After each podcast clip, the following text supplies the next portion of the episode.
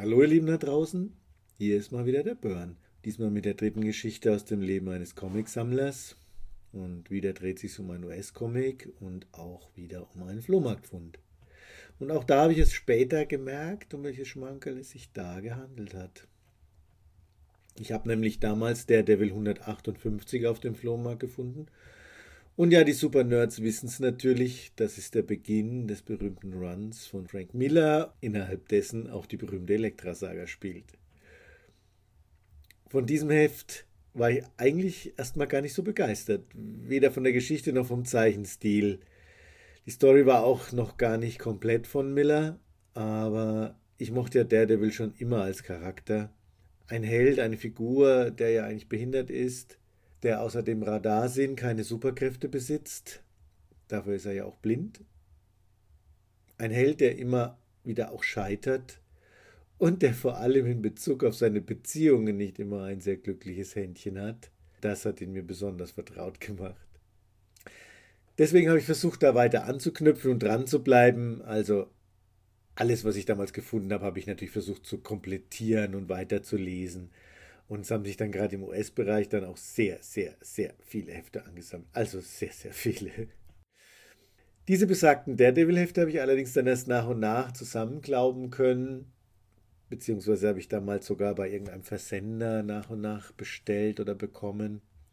Naja, ich mache jetzt noch mal einen kleinen Exkurs in den 80er Jahren oder bis zu den 80er Jahren waren ja die Comics eigentlich eher relativ harmlos. Also eigentlich eher für Jugendliche gemacht.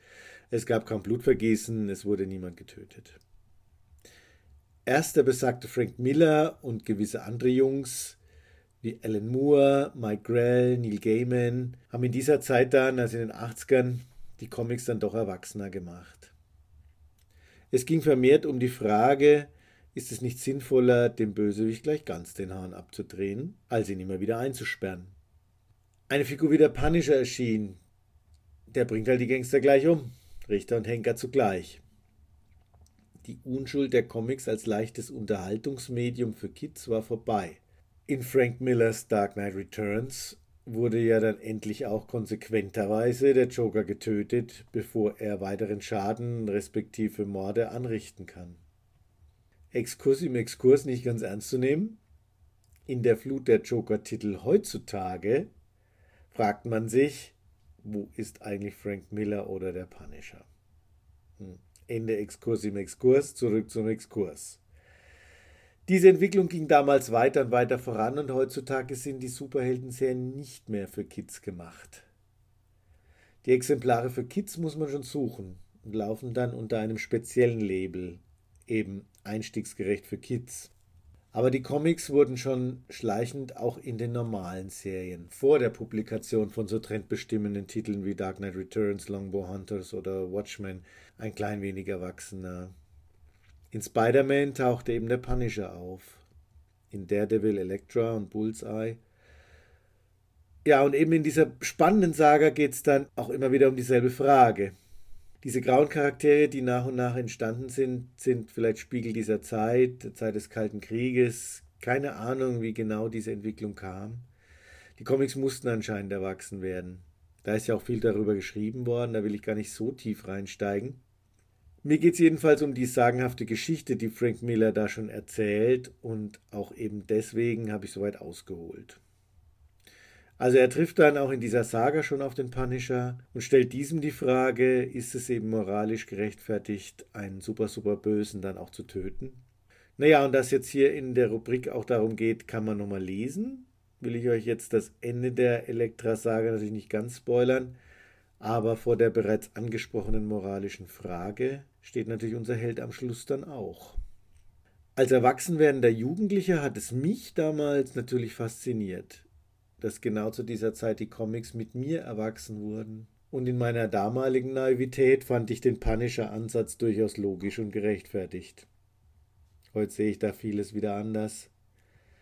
Aber es bleibt ja faszinierend und auch ein wenig beängstigend, wie schnell einem auch ein Killer sympathisch erscheinen kann. Siehe eben Deadpool oder Joker, die äußerst erfolgreiche eigene Comicreihen und sogar Filme bekommen. Damals jedenfalls schon hat mich der visuelle Elan, mit dem Frank Miller erzählt, unglaublich beeindruckt. Er hat Effekte eingebaut, die bis heute ihresgleichen suchen, wie zum Beispiel ein oszillierender Herzschlag, der sich über mehrere Panels zusätzlich als Soundeffekt hinwegzieht, aber auch neuartige Posen. Seine Kampfszenen sind von einer außerordentlichen Dynamik und er war eben dann auch noch ein hervorragender Erzähler. Und deswegen wird diese Daredevil-Geschichte und die darin enthaltene Elektra-Saga immer ein ganz besonderes Highlight bleiben. Ein Bild habe ich euch wieder rausgezogen, die Doppelseite, in der Bullseye gegen Elektra kämpft und obwohl da noch ein paar Textblasen drin sind, hätte es die gar nicht gebraucht. Es ist einfach großartig erzählt, ein dynamischer Ablauf im Bild und visuellen Effekt. Dies und der Dark Knight Returns und natürlich sein Sin City Run sind meiner Ansicht nach Frank Millers Glanzstücke und der Höhepunkt seines erzählerischen Könnens und er hat damit neue Maßstäbe gesetzt. Wenn man die Daredevil-Hefte von Miller ab Band 158 bis 181 dann mal so am Stück liest, kann man wunderbar seine zeichnerische und erzählerische Entwicklung nachverfolgen.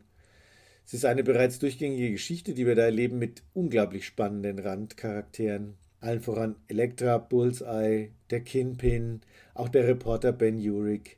Nebenfiguren, die die Daredevil-Serie für mich auch immer zu etwas ganz Besonderem gemacht haben. Jetzt die schlechte Nachricht. Auf Deutsch ist es gerade gar nicht lieferbar. Aber auf Englisch ab Oktober in einem prächtigen Omnibusband wieder erhältlich. Und die äh, Flaggschiffe Dark Knight Returns und Sin City sind sowohl deutsch als englisch erhältlich. Auch die immer wieder ein tolles Lesefutter. So, das war's für heute. Ciao und bye bye, euer Burn.